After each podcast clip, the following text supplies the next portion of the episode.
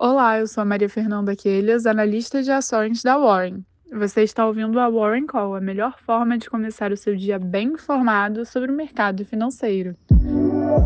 Na cena interna, nesta segunda-feira, os investidores devem aguardar a decisão quanto ao fim da desoneração dos combustíveis, sendo que há uma reunião agendada para o dia entre o ministro da Fazenda, o presidente da República e o presidente da Petrobras. Além disso, o mercado deve responder às projeções trazidas pelo Boletim Focus, especificamente de crescimento do PIB em 2023 em 0,84%, em avanço sobre a projeção de 0,8% da semana anterior, da manutenção das estimativas para a Selic para o ano em 12,75% e de aumento na projeção do IPCA de 5,89% para 5,9%.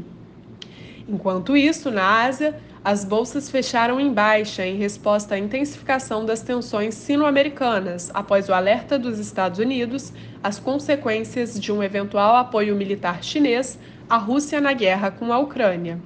Já nos Estados Unidos, no tempo em que os investidores esperam por dados referentes à confiança do consumidor e à pesquisa de manufatura ISM, os futuros dos índices operam em alta, em correção sobre as perdas do último pregão, respondendo à vinda do índice inflacionário PCE acima das expectativas, o que reaqueceu os temores quanto à necessidade de maiores esforços do Federal Reserve para conter a alta dos preços.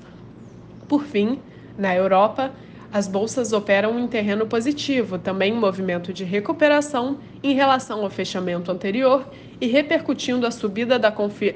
da confiança ao consumidor da zona do euro a menos 19 pontos em fevereiro, em linha com o esperado, a despeito da frustração com índices de sentimento econômico no mês, divulgado nesta manhã, que recuou para 99,7 pontos, em contraste com a expectativa de avanço para 100,9 pontos.